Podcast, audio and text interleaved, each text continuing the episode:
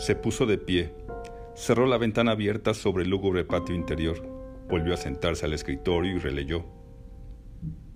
Meditó sobre el término que traduciría mejor la palabra escenario. Consultó la sección English-Spanish del New World, libreto-argumento. No en el contexto, tal vez, posibilidad, hipótesis. Releyó la primera frase y con el índice de la mano izquierda, un accidente infantil le había paralizado la derecha, escribió a gran velocidad. En 1979, el gobierno de México, el gobierno mexicano, último no comunista que quedaba en América Latina, Latinoamérica, Hispanoamérica, Iberoamérica, la América Española, es reemplazado, derrocado, por una junta militar apoyada por China, con respaldo chino. Al terminar, Andrés leyó el párrafo en voz alta. ¿Qué quedaba? Suena horrible. Hay dos pores seguidos. E, ina, ina. Qué prosa. Cada vez traduzco peor. Sacó la hoja y bajo el antebrazo derecho la prensó contra la mesa para romperla con la mano izquierda. Sonó el teléfono. Diga. Buenas tardes. ¿Puedo hablar con el señor Quintana? Sí, soy yo. Ah, ¿qué hubo, Andrés? ¿Cómo estás? ¿Qué me cuentas? Perdón. ¿Quién habla? ¿Ya no me reconoces? Claro, hace siglos que no conversamos. Soy Arbeláez y te voy a dar lata como siempre. Ricardo, hombre, qué gusto, qué sorpresa. Llevaba años sin saber de ti. Es increíble todo lo que me ha pasado. Ya te contaré cuando nos reunamos. Pero antes déjame decirte que me embarqué en un proyecto sensacional y quiero ver si cuento contigo. Sí, cómo no. ¿De qué se trata? Mira, es cuestión de reunirnos y conversar, pero te adelanto algo a ver si te animas. Vamos a sacar una revista como no hay otra en Mexiquito, aunque es difícil calcular estas cosas. Creo que va a salir algo muy especial. ¿Una revista literaria? Bueno, en parte. Se trata de hacer una especie de Squire en español, mejor dicho, una mezcla de Squire, Playboy, Penthouse y de New Yorker ¿No te parece una locura? Pero desde luego, con una proyección latina. Ah, pues muy bien, dijo Andrés en el tono más desganado. ¿Verdad que es buena onda el proyecto? Hay dinero, anunciantes, distribución, equipo, todo. Meteremos publicidad distinta según los países y vamos a imprimir en Panamá. Queremos que en cada número haya reportajes, crónicas, entrevistas, caricaturas, críticas, humor, secciones fijas, un desnudo al mes y otras dos encueradas, por supuesto, y también un cuento inédito escrito en español. Me parece estupendo. Para el primero se había pensado en comprarle uno a Gabo.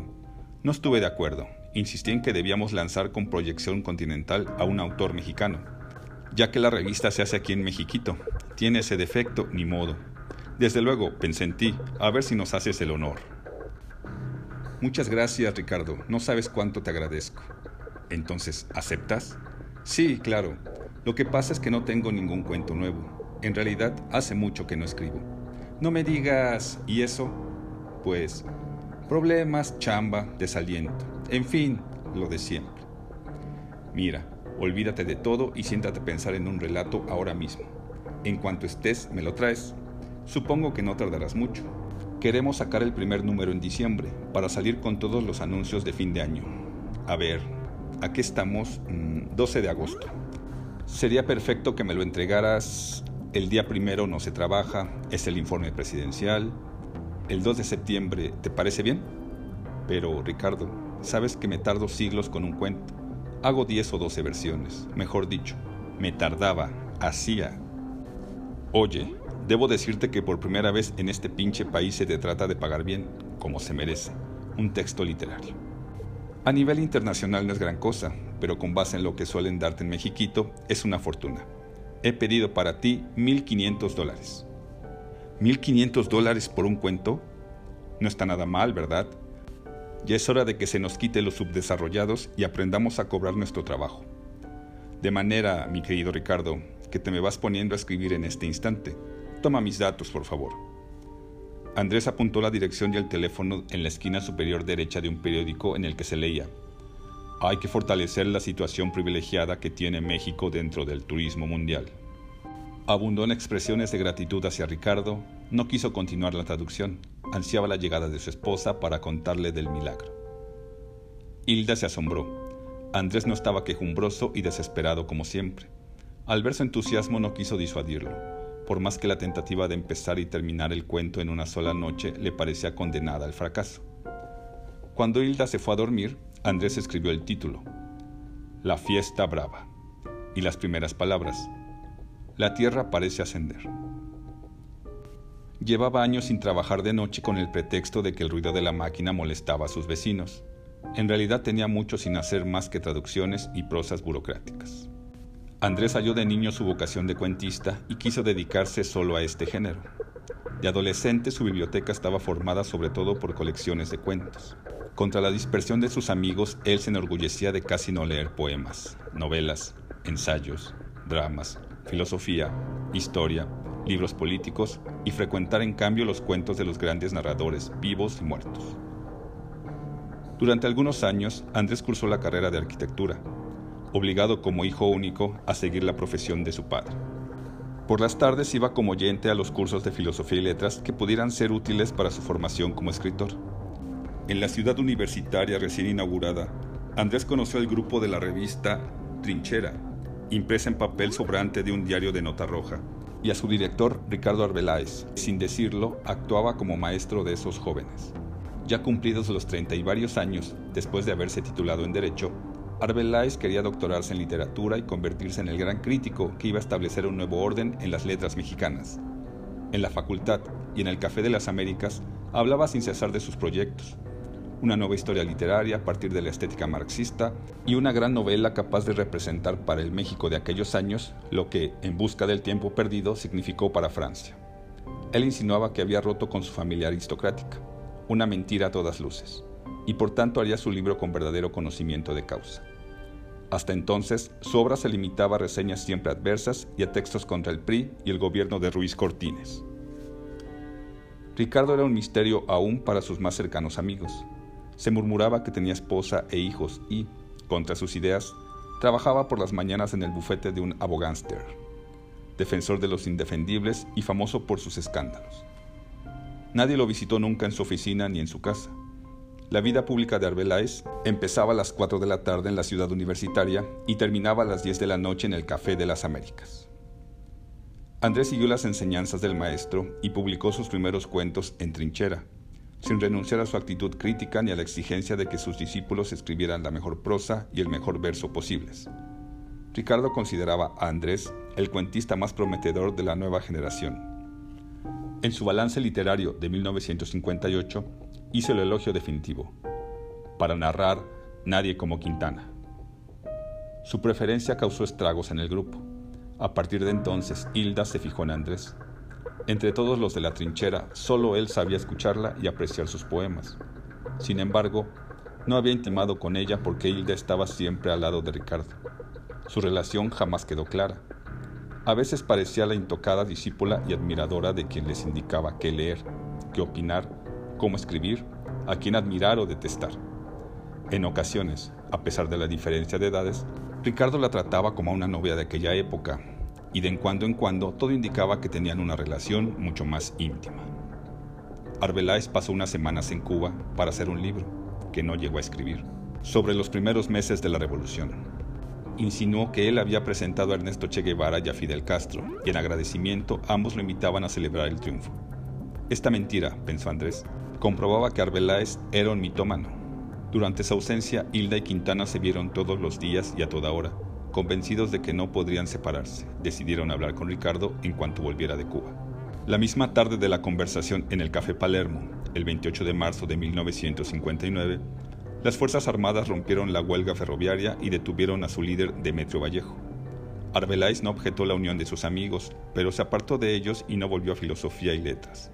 Los amores de Hilda y Andrés marcaron el fin del grupo y la muerte de Trinchera.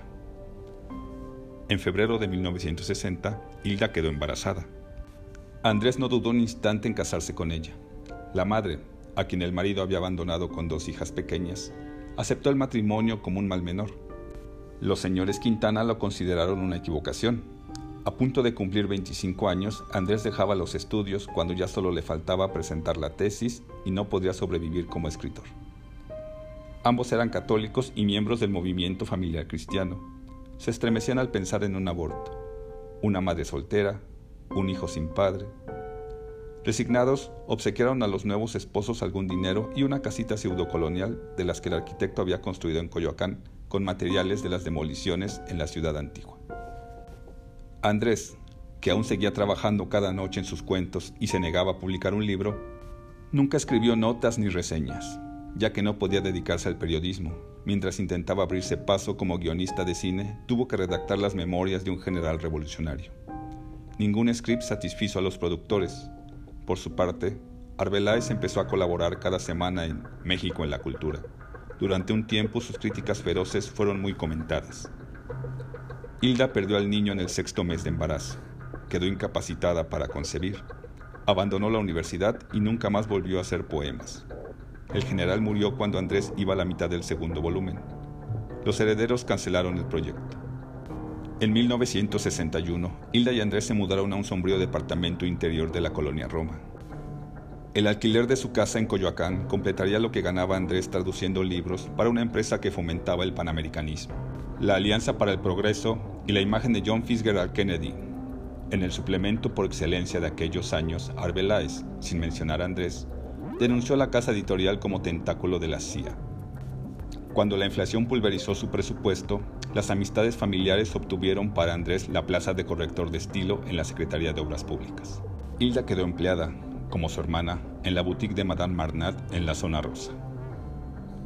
En 1962, Sergio Galindo, en la serie ficción de la Universidad Veracruzana, publicó Fabulaciones, el primer y último libro de Andrés Quintana. Fabulaciones tuvo la mala suerte de salir al mismo tiempo y en la misma colección que la segunda obra de Gabriel García Márquez, Los funerales de la Mama Grande, y en los meses de Aura y la muerte de Artemio Cruz. Se vendieron 134 de sus 2.000 ejemplares y Andrés compró otros 75. Hubo una sola reseña escrita por Ricardo en el nuevo suplemento La Cultura en México. Andrés le mandó una carta de agradecimiento. Nunca supo si había llegado a manos de Arbeláez. Después, las revistas mexicanas dejaron durante mucho tiempo de publicar narraciones breves y el auge de la novela hizo que ya muy pocos se interesaran por escribirlas. Edmundo Valadez inició El Cuento en 1964 y reprodujo a lo largo de varios años algunos textos de fabulaciones. Joaquín Díez Canedo le pidió una nueva colección para la serie del volador de su editorial Joaquín Mortiz. Andrés le prometió al subdirector, Bernardo Guiner de los Ríos, que en marzo de 1966 iba a entregarle el nuevo libro. Concursó en vano por la beca del Centro Mexicano de Escritores. Se desalentó, pospuso el volver a escribir para una época en que todos sus problemas se hubieran resuelto e Hilda y su hermana pudiesen independizarse de Madame Marnat y establecer su propia tienda. Ricardo había visto interrumpida su labor cuando se suicidó un escritor víctima de un comentario. No hubo en el medio nadie que lo defendiera del escándalo. En cambio, la abogánster salió a los periódicos y argumentó, nadie se quita la vida por una nota de mala fe. El señor padecía suficientes problemas y enfermedades como para negarse a seguir viviendo. El suicidio y el resentimiento acumulado hicieron que la ciudad se le volviera irrespirable a Ricardo. Al no hallar editor para lo que iba a ser su tesis, tuvo que humillarse a imprimirla por su cuenta. El gran esfuerzo de revisar la novela mexicana halló un solo eco. Rubén Salazar Mayén, uno de los más antiguos críticos, lamentó cómo finalmente reaccionaría la aplicación dogmática de las teorías de George Lukács, el rechazo de su modelo a cuanto significara vanguardismo, fragmentación, alienación, condenaba a Arbeláez a no entender los libros de aquel momento y destruía sus pretensiones de novedad y originalidad. Hasta entonces Ricardo había sido el juez y no el juzgado. Se deprimió pero tuvo la nobleza de admitir que Salazar Mayén acertaba en sus objeciones. Como tantos que prometieron todo, Ricardo se estrelló contra el muro de México. Volvió por algún tiempo a La Habana y luego obtuvo un puesto como profesor de español en Checoslovaquia. Estaba en Praga cuando sobrevino la invasión soviética de 1968. Lo último que supieron Hilda y Andrés fue que había emigrado a Washington y trabajaba para la OEA. En un segundo pasaron los 70. Cambió el mundo. Andrés cumplió 30 años en 1966.